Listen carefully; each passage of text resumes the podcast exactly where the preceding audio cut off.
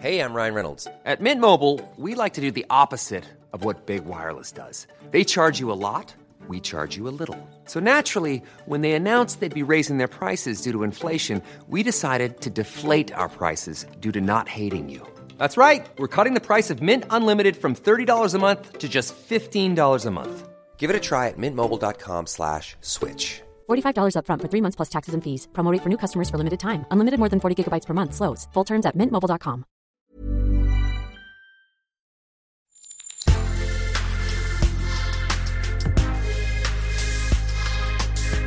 Mais avant l'épisode, j'aimerais vous rappeler que notre premier sponsor, c'est vous. Pour faire thune, vous savez qu'on a besoin de thunes. Ça prend du temps, du travail de montage, de journalisme. Je vous épargne le fichier Excel des coûts.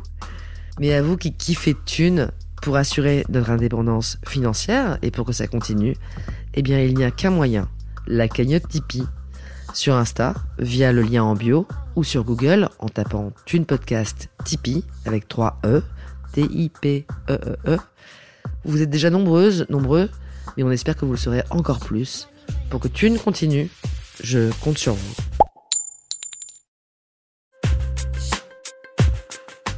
Thune, le premier podcast intime sur l'argent. Parce que ce qu'il faut savoir, c'est que cette fraude-là, les montants que moi j'ai fait perdre à l'État français et aux Européens, c'est la plus grande fraude de tous les temps, tout pays confondu. Parce qu'on a toujours dit, euh, la, la plus grande fraude de tous les temps, c'est Bernard Madoff, ok par rapport à- au, au montant. Madoff, c'est 50 milliards de, de dollars. 50 milliards de dollars à l'époque, ça fait à peu près 40 millions d'euros, grosso modo. Mais on est sur une période, Mad- Madoff, il a ouvert sa société en 1962. C'est-à-dire qu'il a fait une pyramide de Ponzi pendant euh, une quarantaine d'années, plus de 40 ans, pour à la fin arriver à un résultat pareil. L'affaire de la taxe carbone, c'est 5 ou 7 milliards sur une année et demie.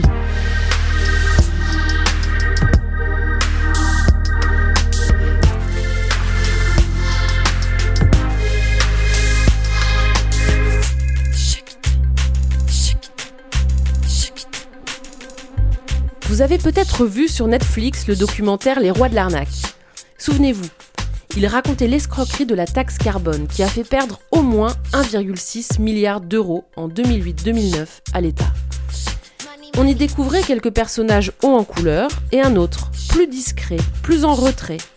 Grégory Zawi, dit le cerveau, a pensé, initié, balisé cette fraude internationale. Dans cet épisode et les prochains, nous allons avec lui parler de l'affaire, des années de prison qui ont suivi, et aussi de ce qui motive un homme à prendre de tels risques pour de l'argent. L'argent a-t-il la même saveur quand il est illégal? Le jeu en vaut-il la chandelle? Quand on possède d'un coup des millions, on en fait quoi? Et aussi, n'est-on escroc ou le devient-on? Et pourquoi en fait? Bonne écoute.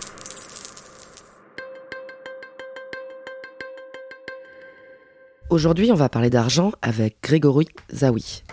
Euh, Grégory, on te connaît euh, notamment parce que tu apparais dans un documentaire Netflix sorti récemment qui s'appelle Les Rois de l'arnaque et qui revient sur l'arnaque à la taxe carbone. Tu as 50 ans, on te rencontre euh, Laurence et moi à Paris. Est-ce qu'on peut savoir déjà pour commencer, Grégory, avant de revenir sur une carrière qui t'a fait gagner des centaines de millions par une arnaque assez magistrale, où t'es né, qui c'était tes parents, d'où tu viens? Alors, je suis né à Aubervilliers, en Seine-Saint-Denis, dans le, dans le 9-3. J'ai grandi à Pantin. Et mes parents sont des gens qui sont d'origine d'Afrique du Nord. Voilà d'où je viens. Et j'ai grandi à Pantin jusqu'à l'âge de mes 25 ans, je crois, pour après euh, vivre à Paris et euh, d'autres pays euh, où je me suis installé. Ils faisaient quoi tes parents? Alors, ma mère était mère en foyer pendant très longtemps. Et puis après, elle s'est mise à travailler quand euh, j'étais adolescent. Elle était commerciale dans le mobilier de bureau et mobilier informatique. Et mon père, il a fait par contre beaucoup, beaucoup de métiers. Il a été euh, cordonnier. Ensuite, il a été boucher. Ensuite, il a été euh, coupeur en confection. Ensuite, il a été euh, gestionnaire d'une salle à Paris, euh, la salle du Globo, boulevard de Strasbourg. Il était aussi traiteur. Puis après, il a été restaurateur. Et en fin de carrière, il a été transporteur où il travaillait exclusivement pour moi, puisqu'il transportait tout à travers l'Europe, mes téléphones mobiles que je vendais à travers l'Europe. Et comme j'avais énormément de vols, je lui ai confié euh, ce travail. Et donc il a bossé toute sa vie, on parle d'un Ah mec. oui, euh, oui, complètement. ouais. Vous viviez bien Il y avait beaucoup d'argent à la maison Pas du tout. confortable? Non, non, on était, euh, il y avait beaucoup d'amour. Une- J'ai été, je pense, avoir eu une, une très bonne éducation qui m'a permis d'accéder à certaines choses que les études m'ont pas permis de- de- de- d'accéder, parce que j'en ai pas fait. J'ai- Je dis, je dis toujours, j'ai- moi j'ai bac moins 3. Euh, ça m'a. Ça, non, j'ai pas, non, non, on pas, j'ai pas d'argent, je manquais de rien, mais c'était pas assez pour moi. Est-ce que vous parliez d'argent à la maison? Est-ce qu'on parlait d'argent? Non, pas spécialement. Pas spécialement. On en parlait quand on jouait au Monopoly. C'est quelque chose que, que c'est un jeu que j'affectionnais beaucoup. ouais. Ça et les échecs pour d'autres raisons. Mais le Monopoly, ouais, parce que la vie, c'est un peu ça. hein. C'est un peu ce qui m'est arrivé. hein. Je rêvais de devenir président de la République quand j'étais jeune, quand j'étais adolescent. C'était pas pour l'argent. C'était pour. euh, Parce que, bon, en général, après, on s'enrichit pas quand on est président de la République. Euh, puis après, euh, non, j'ai fait. Enfin, en parallèle, je faisais des affaires. T'as commencé très tôt à faire des affaires en fait. Ouais, à 13 ans, ouais. À 13 ans, j'ai commencé à faire des affaires. À 13 ans, tu vends déjà des trucs. Mm. Tu vends quoi? À 13 ans, je vends des jeans Levis. Des jeans Levis que j'achète chez un, le, le beau-père d'un copain à moi, qui a la licence euh, Levis de tout le deuxième choix, euh, ce qu'on appelait l'irrégular à l'époque, euh, de la marque Levi-Strauss. Et je m'approvisionne chez lui, je les vends à l'école. Donc t'as l'idée à 13 ans, c'est-à-dire à un âge où normalement on, on va à l'école, on fait des trucs d'enfant. Mais moi, je me, moi l'école, c'était mon terrain de jeu. C'était pour moi ma source. Il y avait tous mes clients, ils étaient à l'école. Et tes parents le Ça m'est savaient même, ça m'est même arrivé de vendre des pantalons à des professeurs, pour vous dire. hein. Et ouais, tes parents ils étaient au courant que tu faisais déjà de- du commerce? Oui, complètement. ouais, c'était- Il y avait, il y avait rien d'illégal. hein. Puis dans la vie, tout ce qui n'est pas interdit est autorisé. Et tu faisais quoi avec ton argent à 13 ans? Alors, ce que je faisais avec mon argent à 13 ans, je m'achetais des très beaux vêtements à l'époque. Euh, j'ai eu mon premier scooter à 14 ans qui était magnifique. Il était tout neuf, il était. euh, je l'avais fait customiser, personnaliser. Je voyageais, j'allais aux États-Unis beaucoup. Euh, je me suis acheté mes premières Weston. Tu vivais quasiment comme un grand. J'avais une, une, une- une autonomie financière très jeune, très tôt, ouais. Et tu dépenses en plus. Tu mets pas de côté, tu dépenses, tu. euh, je dépense, j'avais un peu de côté, mais euh, je, me fais, enfin, je me fais plaisir. Quoi. Quand on est adolescent, qu'est-ce qu'on veut, on veut s'acheter Aujourd'hui, c'est, les baskets euh, qui valent très cher. Là. Enfin, moi, je enfin, j'arrive pas à comprendre. À mon époque, c'était d'avoir des Weston, c'était s'habiller en marité François Girbeau. c'était les marques top class de l'époque. Ouais. À quel âge t'arrêtes l'école? J'arrête d'aller à l'école à l'âge de 14 ans. Oui. À la suite d'une phobie scolaire. J'ai certains professeurs qui. Enfin, c'est pas la raison primaire, enfin majeure, mais euh, qui m'ont un peu euh, écœuré l'école et j'avais une volonté euh, euh, très très forte de, de- de gagner l'argent, d'avoir une, euh, de réussir financièrement. De réussir carrément. Tu t'es très vite dit. euh, Réussir euh, dans la vie, mais pas sa vie, c'est pas la même chose. C'est quoi la différence? La différence, c'est que réussir sa vie, ça ne veut pas nécessairement euh, vouloir dire devenir riche, avoir beaucoup d'argent. Toi, tu voulais devenir riche. Ouais, à ce moment-là, oui, je voulais réussir dans la vie, euh, socialement, financièrement, oui. T'avais des modèles? Bernard Tapie, ça a été un modèle. Euh, longtemps, ouais, je pense. Le boss. À cette époque-là, ouais, c'était un peu. euh, il faisait rêver beaucoup de gens. hein. J'étais- J'avais 13, 14 ans. euh, c'était- C'était c'était la personne, quand on, on parlait de lui, qui, qui, qui, ra- qui rassemblait. Enfin, qui. C'était un, un emblème de la réussite, ouais. Donc là, on est, on est dans les années 80. Ouais. T'es toujours à Pantin. ouais. Ouais. Ouais. Et t'as cette vie euh, de grand euh, entre euh, Paris, les États-Unis, les cours à je, domicile. je pars, je pars aux États-Unis. Mes premiers voyages aux États-Unis sont, en- je les fais en Floride, avec euh, quelqu'un que j'emmène avec moi qui qui est majeur, qui a 18 ans, 18 ou 19 ans, il avait à l'époque, il était plus grand que moi, pour pouvoir, parce que j'importais des voitures euh, que j'achetais aux États-Unis, que je revendais euh, en France euh, aux enchères, et j'avais besoin de quelqu'un qui conduisait, qui avait le permis de conduire. Moi, ayant 15 ans, une quinzaine d'années, je pouvais pas euh, conduire ces voitures-là. Donc j'organise tout ça, je fais mes voyages qui durent à peu près 3-4 jours à chaque fois en Floride. Et, euh, et j'importe euh, mes premiers véhicules de la- en provenance des États-Unis.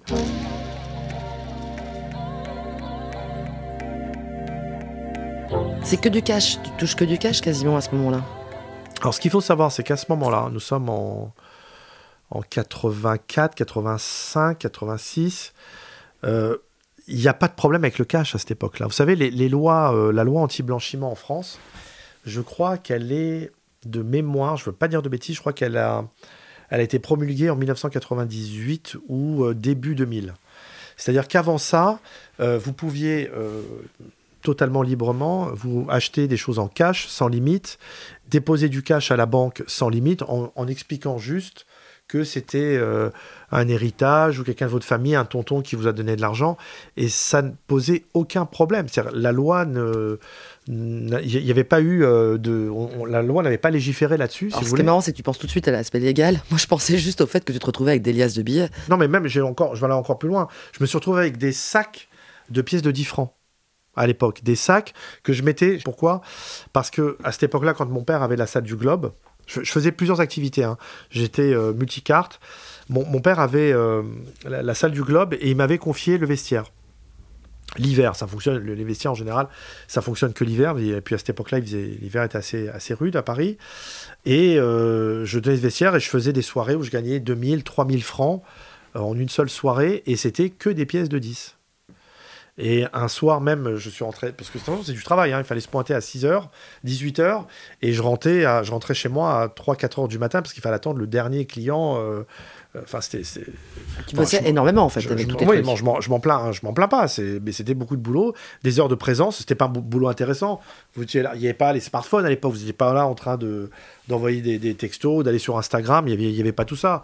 Donc c'était, euh, je lisais, euh, c'était euh, les magazines, des choses comme ça pour, pour faire passer le temps. Et un soir, ça m'est arrivé, je me rappelle, à 3 quarts du matin, je me suis fait arrêter à Jean Jaurès en scooter, je rentrais chez moi avec mon sachet Weston avec 3000 balles en pièces de 10. J'ai fini au poste. Et ce qui m'a le plus embêté, c'est qu'ils ont appelé mes parents. Ils ont dû être morts de peur, mes parents, pensant qu'il m'était arrivé un accident. Et j'étais étant mineur, mon père était obligé de venir me chercher. Euh, pour me ramener à la maison et expliquer. Moi, je leur ai expliqué en toute honnêteté, je, voilà, c'est de l'argent, je leur ai expliqué ce que je faisais avec. Et ils avaient du mal à me croire. Et mon père, il est venu, il a amené les papiers, tout ça. Bon, ça s'est très bien fini. Mon père n'a pas pu m'en vouloir parce que j'ai pas fait de, bêtises en soi, mais, mais c'était assez drôle. Aujourd'hui, euh, je pense que la même chose, vous êtes poursuivi. Hein. Pour vous donner un, je crois, un ordre d'idée, je crois qu'à cette époque-là, le SMIC, il était à 6000 francs. C'est-à-dire, je gagnais en une soirée la moitié d'un salaire euh, du SMIC. C'était beaucoup d'argent.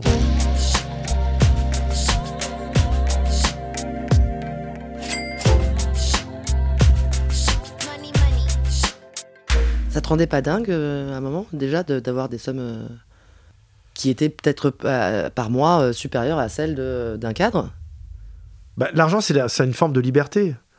Ça me permettait de m'acheter ce qu'un gamin de, de, mon âge à cette époque-là pouvait euh, avoir envie de s'acheter. Rêver de s'acheter même. Ouais, rêver de s'acheter, sans, sans, limite. Mais je faisais pas de conneries. Moi, je, suis un garçon, je bois pas d'alcool, je me suis jamais drogué. Vous voyez, j'ai pas fait des trucs euh, avec euh, illicites ou qui auraient pu mettre ma, ma, vie ou me mettre en danger. C'était du plaisir, c'était des beaux objets, un beau stylo. des beaux vêtements, du parfum aussi. aller chez, ah oui, aller chez les, les grands coiffeurs à l'époque, je me rappelle. J'avais été chez Jacques Desange, avenue Franklin Roosevelt.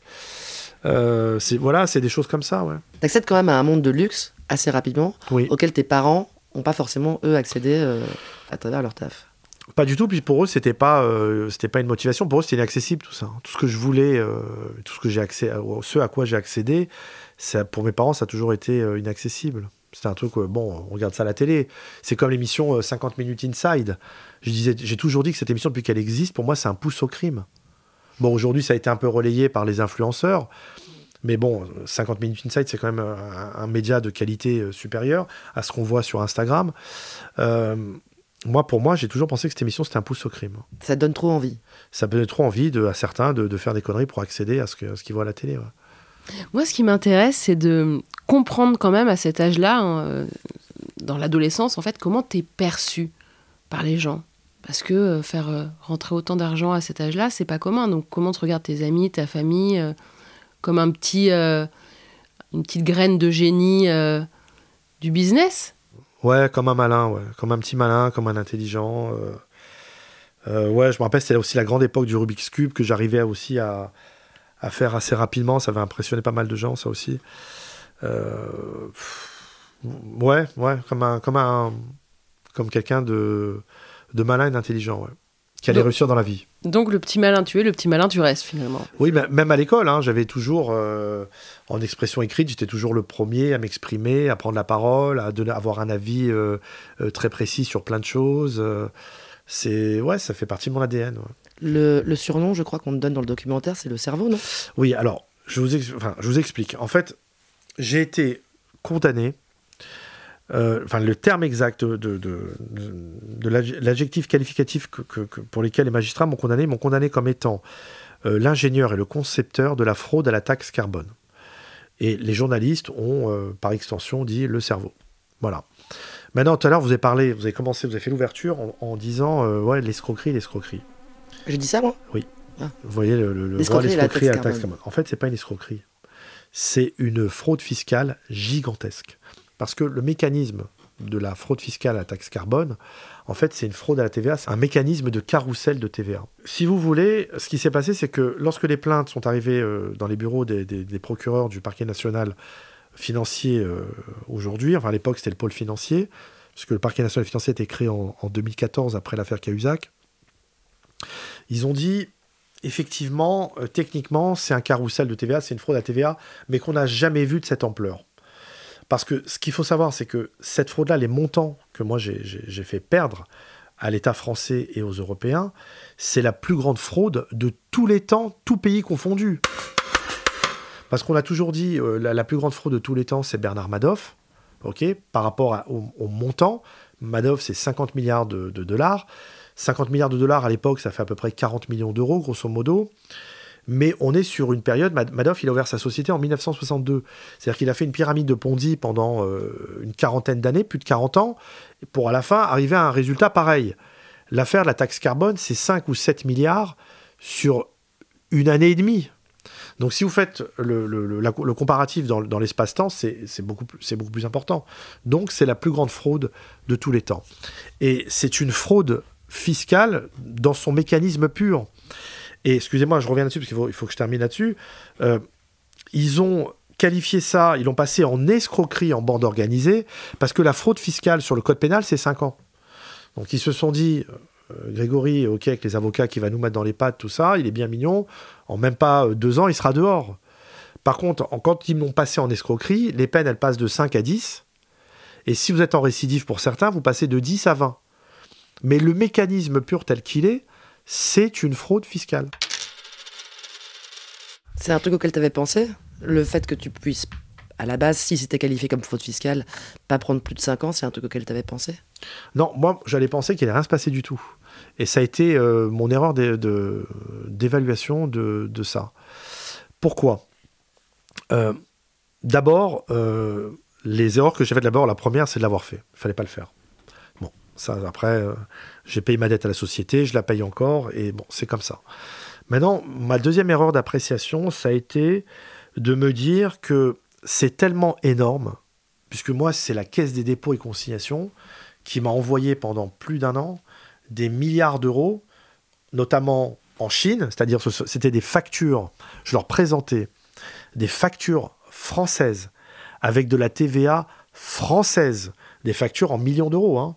Donc ça veut dire que la TVA était chiffrée en, en centaines de milliers d'euros à chaque fois sur chaque facture. Et je leur demandais de me payer sur des comptes en Chine, à Dubaï, aux États-Unis. Enfin, enfin, on parle de la Chine, les États-Unis, ce sont des pays qui ne sont même pas signataires du protocole de Kyoto. Et ils envoyaient sans sourciller. Je ne sais pas si vous imaginez. La fraude, attention, quand on parle de, de, de 5-7 milliards d'euros, c'est le montant et de la TVA éludée, pas du chiffre d'affaires, parce que ces 5-7 milliards, en fait, ils représentent que 20% de la en- Totalité. En, en vrai, c'est c'est 120%, vous comprenez? C'est donc c'est beaucoup plus que ça. En- ils ont envoyé des dizaines de milliards d'euros aux quatre coins du monde pendant euh, un an et demi sans sourciller.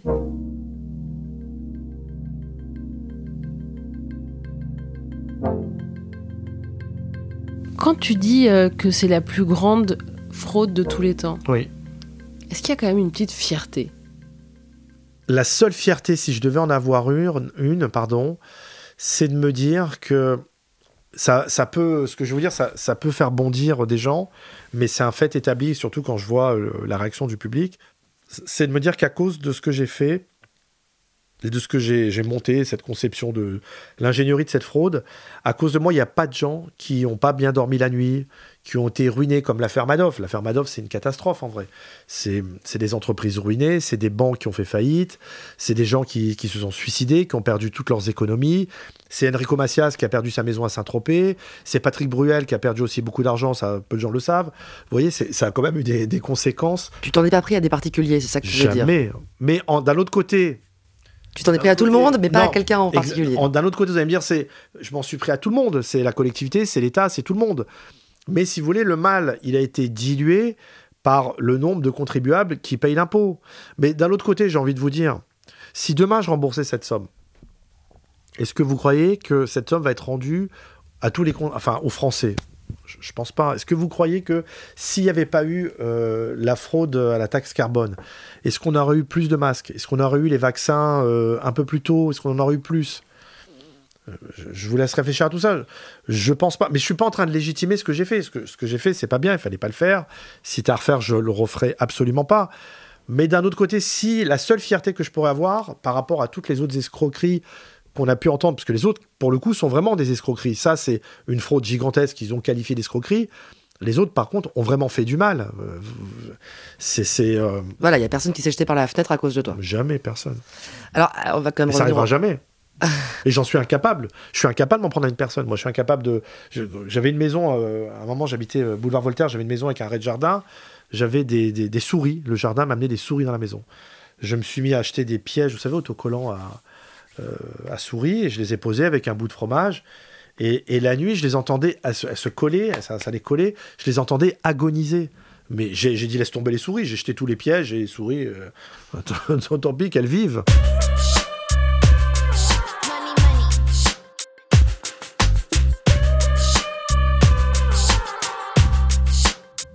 À quel moment tu fais un premier business qui euh, s'approche de l'illégalité? Le premier business que je fais avec sa fragilité, c'est toujours dans le même schéma hein, de, de, fraude fiscale, de carrousel de TVA. C'était euh, en 1900. Ah, bah ça a été à l'ouverture de l'Europe, ouverture du marché, euh, l'espace économique européen, en 93, je crois, où je comprends très vite le mécanisme euh, qui nous permet à l'époque, l'Europe, nous étions 12 pays. il y a ce fameux système qui est mis en place qui permet de pouvoir acheter euh, d'un pays de la communauté sans, sans avoir à financer, à avancer la TVA, d'importer ces, ces, fameuses marchandises et de les revendre euh, et d'encaisser la TVA et de la reverser ou pas la reverser. À ce moment-là, personne pige rien. Miracle, Chirac euh, devient président en 95, il décide d'augmenter la TVA de 2%. Donc pour moi, c'est encore une aubaine, c'est 2% de plus dans mes marges bénéficiaires. Et à ce moment-là, personne comprend rien.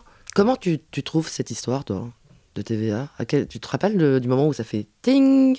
Ah, mais si j'achète là et qu'après bah, je veux faire rembourser la TVA, pof, je fais 20% euh, gratos. Je, vais vous dire tout simplement parce que comme moi, à ce moment-là, j'étais, euh, j'importais euh, des, produits d'Asie et j'importais des, chemises en soie d'ailleurs d'Asie à ce moment-là et, et des jeans Levi's aussi des États-Unis. Et j'avais des transitaires où j'avais appris le fonctionnement de la douane. comment ça fonctionnait. Et, et, de fil en aiguille, je comprends que en Europe, on m'explique qu'en Europe, il n'y a, pas ces problèmes-là. Ces, problèmes de, d'avoir d'importation, on devait financer les droits de douane, la TVA, tout ça, c'est quand ça vient euh, extra-communautaire. Mais lorsque c'est à l'intérieur de la communauté, il n'y a pas. Donc, à partir de là, euh, mon cerveau, il, réfléchit. dans ce cas-là, j'ai qu'à l'encaisser. Et puis, euh, et puis personne va, va, s'apercevoir de, de grand-chose. Et puis, ça fera pas de mal à, grand monde non plus. Donc, tu commences à monter une affaire de, d'import-export de téléphone portable, c'est ça? De jeans, Levis. Euh, et le marché du téléphone, il commence juste à prendre. Il y a le GSM, on est euh, tout au début du GSM. On est dans un marché euh, d'équipement, c'est très important de le dire, qu'aujourd'hui, vous voyez, on, on approche là bientôt, on va voir l'iPhone 14. là, là, moi, à ce moment-là où je commence à vendre des téléphones mobiles, c'est les, les, Européens, c'est le continent européen, même américain, qui acquiert son premier téléphone GSM, qui en a jamais eu. C'était un truc de, de, de, de martien pour tout le monde. un truc du turfu.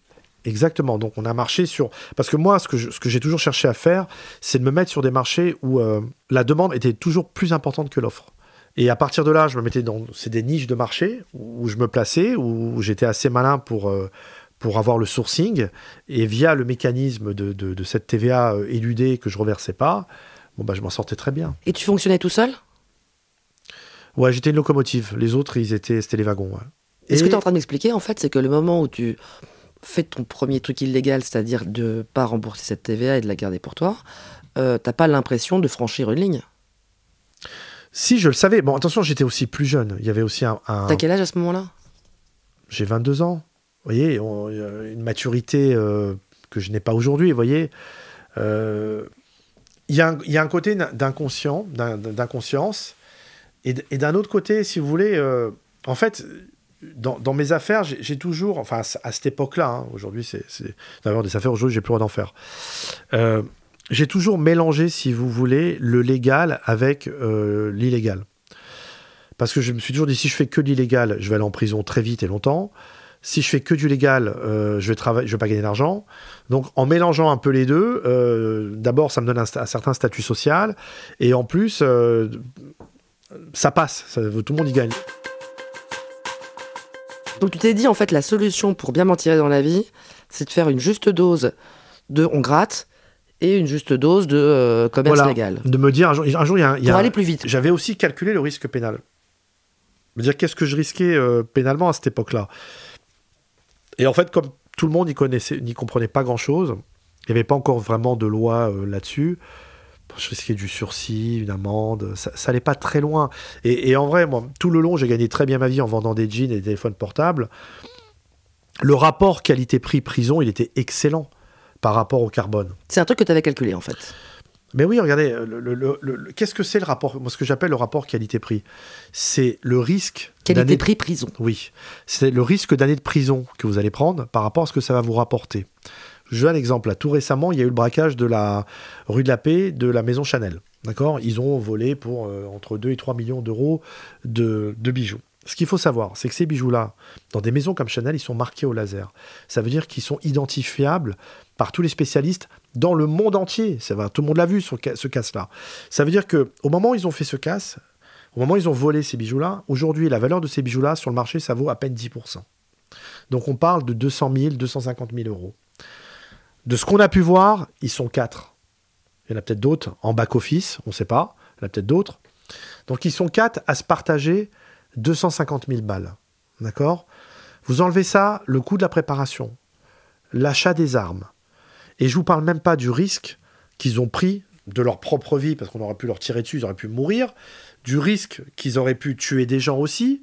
Et à la finale, le jour où ils vont se faire attraper, ils vont prendre une peine à deux chiffres, parce qu'en plus c'est une affaire médiatisée, ils vont prendre mot entre 12 et 15 années de prison.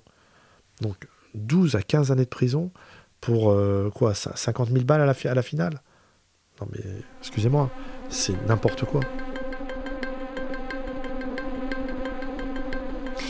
Pour être, euh, pour être aussi sûr de toi sur les risques euh, encourus par rapport aux bénéfices, j'imagine que tu as dû quand même pas mal étudier euh, la loi, euh, te plonger dans les. dans Alors les mon livre de chevet pendant toutes ces Ouais. années, euh, bon j'avais pas que celui-là, mais c'était le code de procédure pénale à jour. À jour. Pourquoi je vous dis à jour? Parce qu'il sort tous les mois de juillet. D'ailleurs, il va falloir que je m'achète. euh, Enfin, j'en ai plus besoin aujourd'hui, une moitié. Mais euh, Par habitude. ouais, ouais, par habitude. C'est-à-dire, il sort en juillet. En juillet, il va sortir le 2023. Euh, je suis un- devenu un, un expert en, en, en procédure pénale. Euh, et comme je suis joueur d'échecs, c'est-à-dire que j'ai- associé ma vision de la stratégie, je l'ai adapté euh, à la justice pénale, comment on, on pouvait s'en sortir euh, en essayant d'avancer ses pions Ça, tu commences tôt à avoir cette habitude de, de lire le code de procédure pénale non, à parce jour? que non, non, c'est une fois que je, je- je suis pris dedans. Une fois que je suis pris, les- les- les- je suis dedans.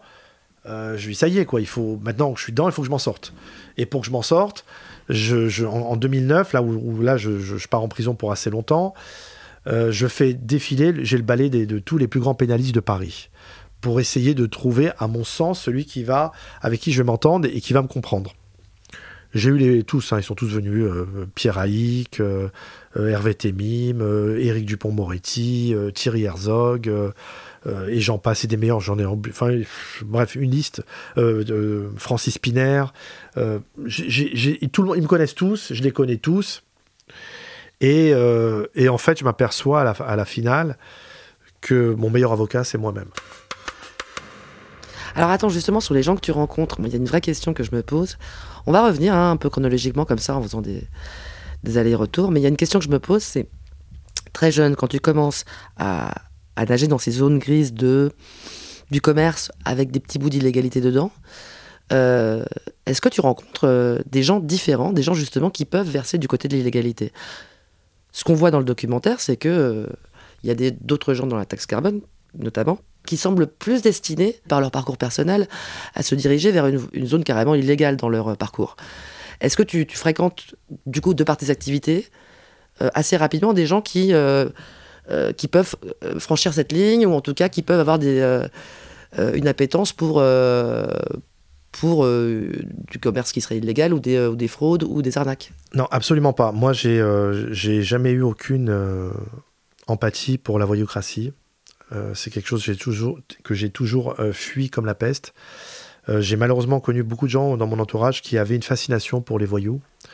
Moi, ce qui n'était pas du tout, qui n'a jamais été euh, mon cas. Tes potes à l'époque, par exemple, quand tu fais le commerce de jeans puis de téléphone portable, tes proches, tes amis, Ouais, ouais, ou non, tes- ils sont pas du tout euh, dans l'illégalité. Non, non, c'est des gens euh, tout à fait normaux qui ont soit des business. euh.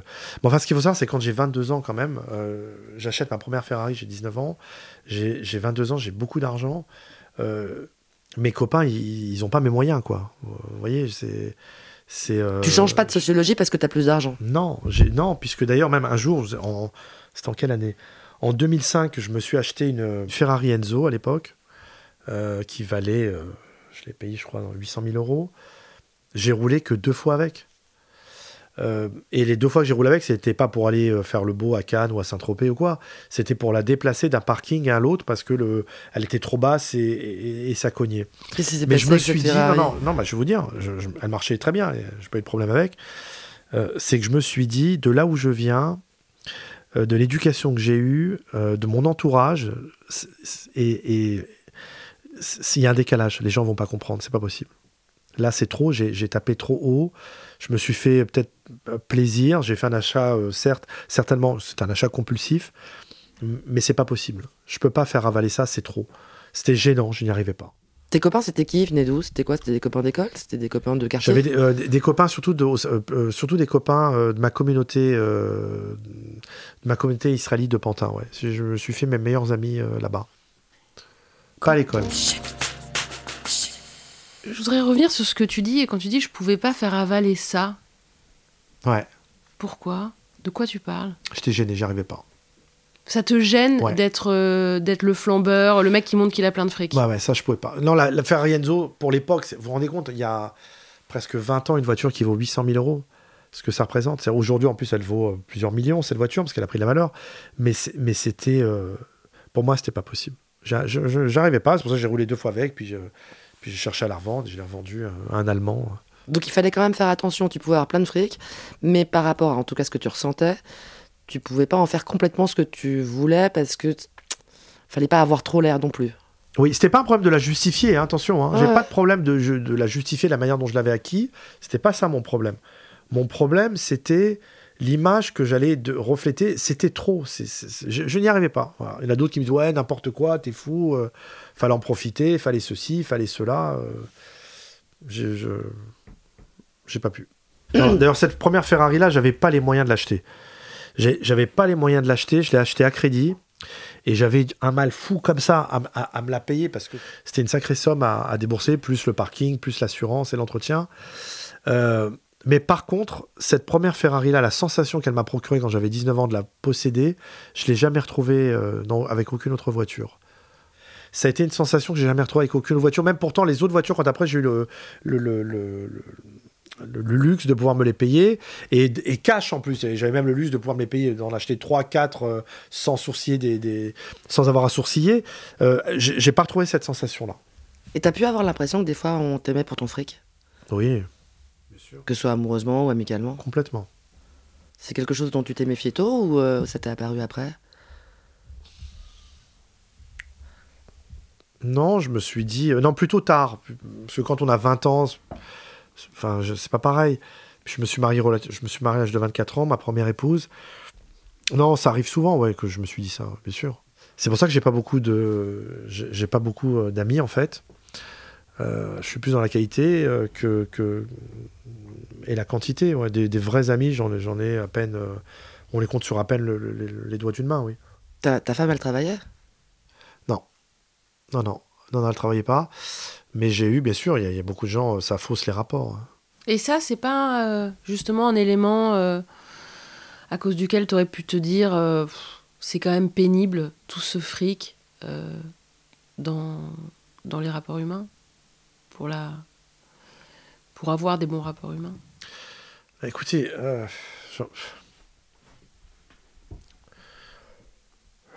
une femme qui est belle, qui est jeune, si en plus elle est connue,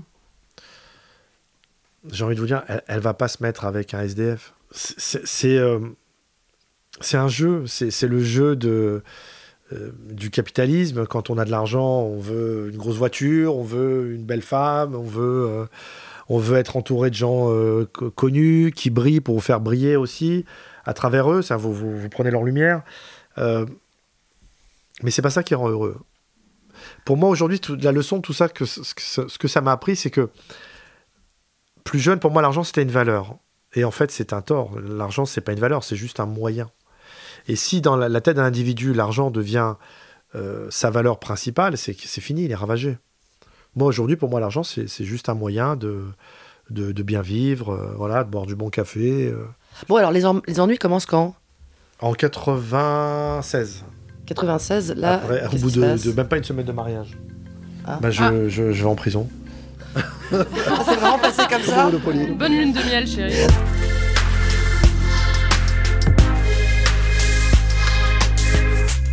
Voilà, c'est fini. Vous avez écouté Thune. Enfin, c'est fini. euh, on a presque envie de dire. euh, plutôt que ça commence. Car comment Grégory est-il devenu un roi de l'arnaque Jusqu'où l'a ramené Son appétit pour l'argent et les affaires La suite de son histoire, riche, très riche en rebondissements, est dans l'épisode 2, toujours réalisé par Laurence Velli et Anna Borel, post-produit par Frédéric Fortuny, sur une musique d'Ella Bitson.